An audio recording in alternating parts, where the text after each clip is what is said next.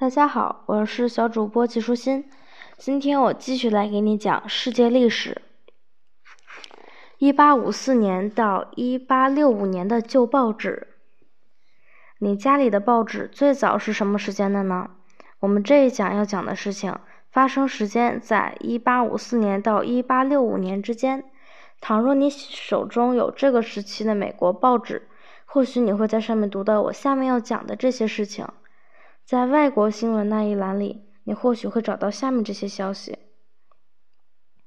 英国的新闻会说，此时维多利亚是英国的女王，她深受国民的爱戴，原因是她心地善良，性情温和。你或许还会看到一张照片，图片上的她被众多儿女围绕在身边。维多利亚有九个儿女，其中五个是女儿，四个是儿子。她既是女王，又是一位母亲。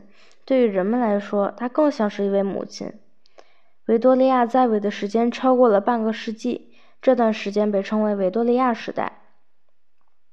英国和俄国的战争是一八五四年英国新闻所讲述的内容。由于俄国地处遥远的东部，所以英国派出的士兵必须先乘船渡过地中海，然后再经过君士坦丁堡进入黑海。黑海有一小块的土地，名叫克里米亚半岛。它属于俄国的领土。当时这里是英俄两国大多数战争的发生地。那些发生在这里的战争就叫做克里米亚战争。在这场战争中，在这片遥远的土地上，伤痛和疾病令千万名英国士兵失去了生命。这时，佛罗伦斯·南丁格尔女士就生活在英国。她心地善良，总是去将那些生病的人照看。他小的时候。他经常做这样一个游戏：假装自己的娃娃头破了或腿断了，他就为娃娃包扎头或腿，然后把他们当做病人一样照顾。他的狗狗生病的时候，他也将它当做人一样精心的照顾。数以万计的英国士兵死在远离家乡的土地上的消息传到了佛罗伦斯·南丁格尔的耳中。他知道了这些人之所以埋骨他乡，是因为那里根本没有护士来照料伤患。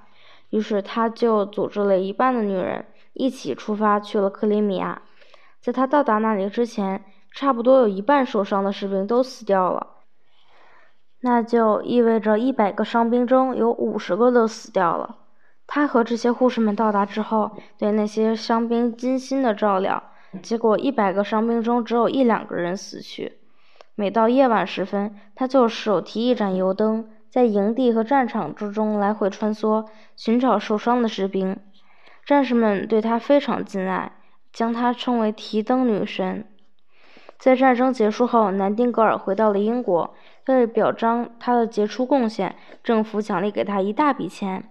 但他没将这笔钱花在自己身上，而是用这笔钱建了一座训练护士的学校。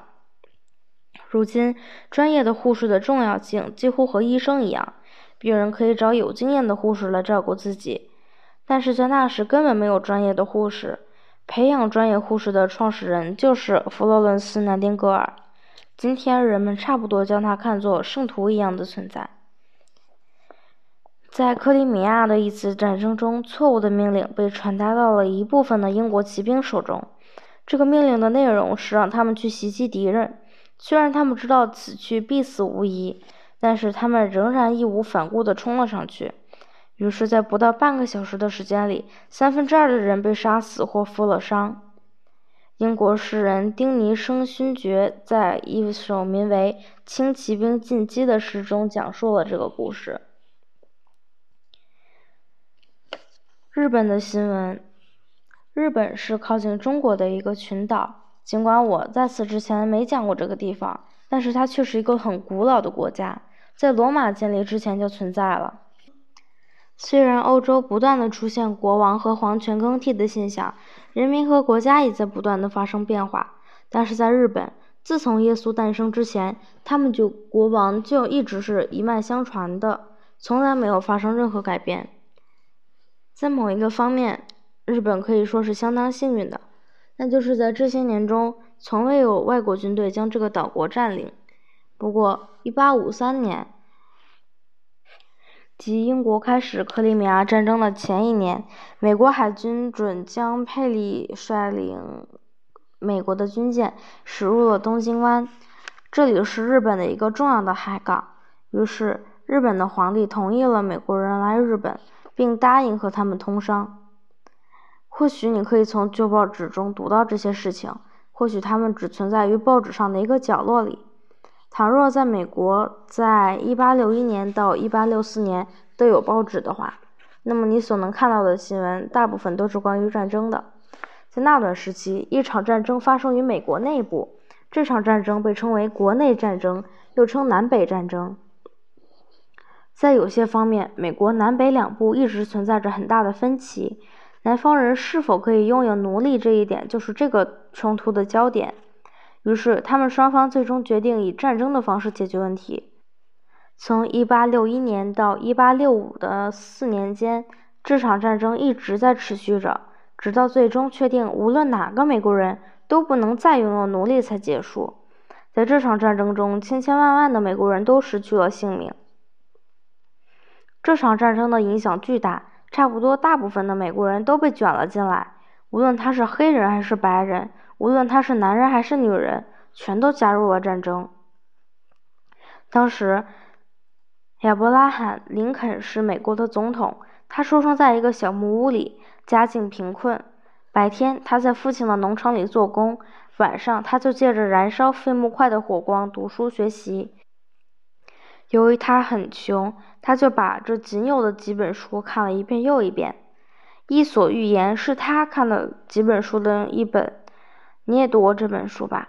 成年之后，林肯做了一个商店的店员。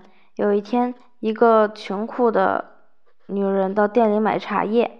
她走后，林肯发现她多给了钱，于是他马上关上店门，走到了很远的路到她家去，将多余的钱退还给她。从那之后，人们就以正直的亚伯拉罕来称呼他。他始终是那样诚实和善良。林肯一直努力的学习，后来就成为了一名律师，最终当选为美国总统。在任总统期间，他将奴隶制度废除。一天晚上，他正在福特剧院的总统包厢看戏。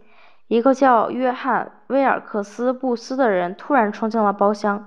他认为林肯将奴隶制度废除是一个很愚蠢的举动，于是他就将林肯刺杀了。第二天凌晨，林肯不治身亡。